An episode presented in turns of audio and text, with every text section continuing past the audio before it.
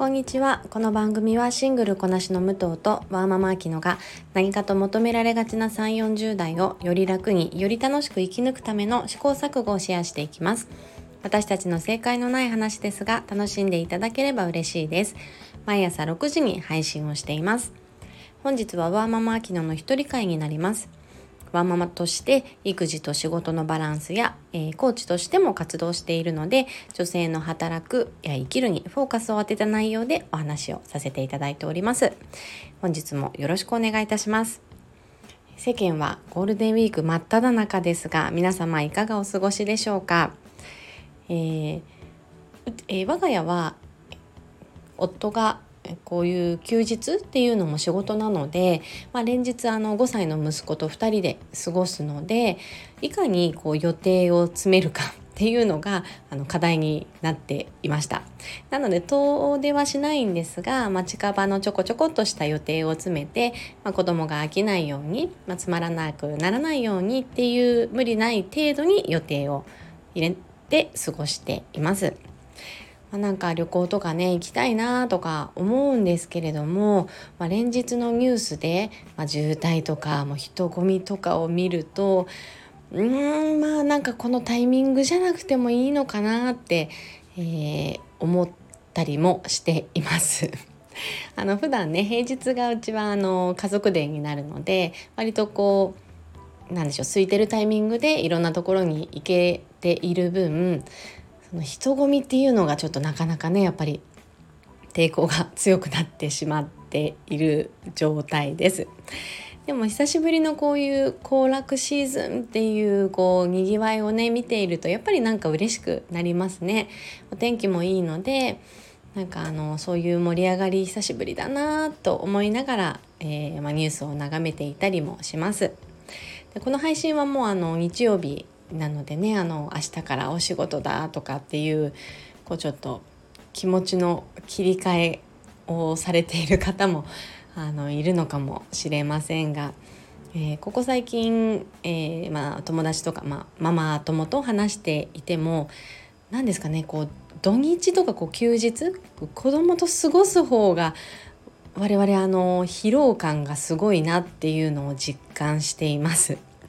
なのであの長期休みの生活リズムを戻すっていうのも大変なんですけれども実は平日仕事をしていた方が体力的にも、えー、気持ち的にも何でしょうこう安定しているなっていうのも、えー、合わせて感じているところです。皆さん明日からまた通常モードで頑張っていきましょう。本日は私の個人的なご報告からちょっと入らせていただこうと思います。えー、実は私第2子を今妊娠しておりまして予定日まで1ヶ月を切ったのでこの場をもってちょっと皆さんに、えー、お伝えさせていただきました。今上の子が5歳の息子で次は女の子になる予定というか女の子と言われています。で息子は早生まれなので年の差は5歳になりますが6学年差の兄弟になります。6歳もね違うとどうなのかなとかあとは、まあ、男女の脳の違いはないと言いつつもやっぱりその成長速度のね違いとかできっと子育ても違う側面が見えてくるのかなって思うのでその男の子と女の子の違いも楽しみにしています。ただもちろんねあの手放しで楽しみっていうよりもやっぱりこの何でしょうその先の生活に向けての不安とか課題っていうのも実際今すごく考えているので今日はあのそこら辺をちょっと深掘りしながら皆さんにシェアさせていただこうかなと思っています。先ほどもお話ししたようにあの我が家は夫が土日は仕事なので今完全にね土日はワンオペになってます。でそこから、まあ、もう一人増えるっていうところで新生児とやんちゃなまあ、男の子5歳の男の子のバランスをどう取ればいいのかっていうのはもう今考えただけでもなんかもううーんってなりますね。あとは子供が1人の時と2人の時と、あ、どう変化があるのかなって生活の中でどうこう順応していく必要があるのかなっていうところも最近はよく考えています。この配信を聞いてくださってる方がどれくらいママさんかっていうのはあのちょっとわからないんですが私は専門家でもないですけれども、まあ、2人育児をするっていうところで、まあ、リアルな声をこうちょっとこの場を借りてお話しさせていただければなと今後思っております。で今日は、えー、まあ、その今後ね2人育児になりますがそれに対しての不安が私の中で結構大きかったのでそれをちょっと深掘りして今日はちょっとお話をしていこうと思います。やっぱりねあの子供がいる方もこれから持とうと思っている方も子育てって思うと、まあ、楽しみ半分やっぱり不安な要素っていっぱいあると思うんですよね。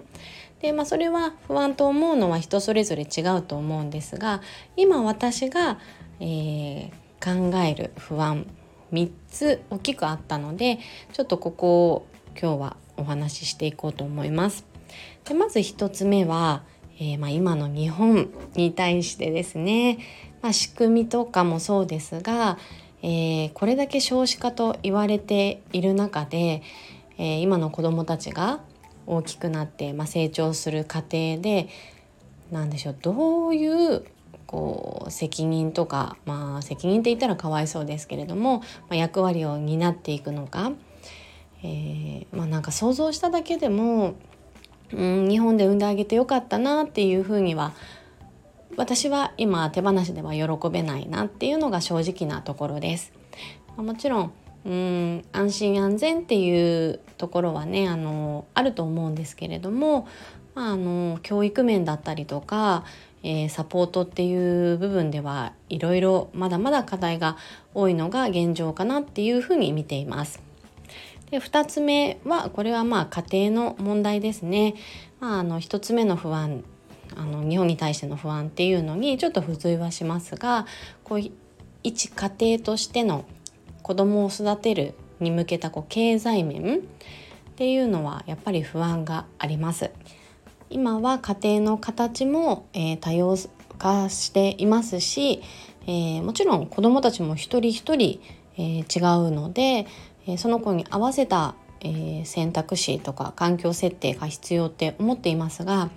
今の日本を見ていて、え、学びの平等性っていうのが私とっても課題だなって思っていて学ぶことに対して差があってはいけないなって思っています。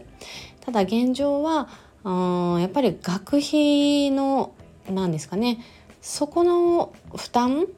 不安がすごく大きいです。ただ経済のねあの問題で家庭の経済的な問題で子どもの、えー、学びの場を奪ってしまうっていうのはやっぱりあってはならないなって思いますのでそこに対してやっぱり親として親の責任として、えー、ちゃんと、うん、環境設定ができていけるのかっていうのがすごく大きく不安に感じている部分です。で最後は、えー、自分自身のうん気持ちの整理整頓がどこまでできるかっていうところですね。えー、私ママはママって結局ママだから頑張れるって今思っています。えー、ちょっと前まではやっぱり子供がいるからこそ自分の選択肢が奪われているとか、えー、好きなことができないって考えてしまう時期が正直ありました。でも、えー、今思うことは子供がいるからこそ今までの価値観を変えて違う価値観を取り入れられるようになりましたし、えー、子供のために新しいことをチャレンジしようって思えるようになりました。これが1人目を産んで2年3年くらいですかね。でそれで、まあ、今の働き方を変えようとかこう行動に移せるようになってやっとこうバランスが見えてきたところで、まあ、2人育児になるのでまた自分の優先順位とかやりたいこと仕事とのバランスっていうののこうちょっとパーセンテージのすり合わせっていうのが必要になってくるので、うん、そこら辺がうまく自分の中で調整できるようにまあ、ここは不安っていうより課題ですかねって思っています。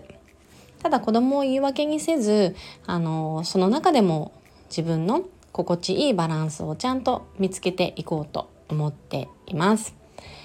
えー、今3つお話しさせていただいたんですけれどもきっと同じような悩みとかを抱えている方っていらっしゃるんじゃないかなって勝手にですが思っています。なので、えー、先ほども言いましたが、まあ、専門家ではありませんが私自身が感じていることをこう正直にこの場を持ってこうシェアできればなと思っておりますので是非ご興味ある方聞いていただければ嬉しいです。この配信も私にとってすごく大きな学びに学びの場となっていますので引き続き武藤と一緒に続けていければと思っておりますどうぞよろしくお願いいたしますこの番組はスタンド FM はじめ各種ポッドキャストで配信をしています。ハッシュタグ正解のない話でつぶやいていただきましたら私たちがコメントやいいねを押しに行きます。皆さんのフォローやご意見いただけますと大変励みになりますのでお待ちしております。ではまた次回失礼いたします。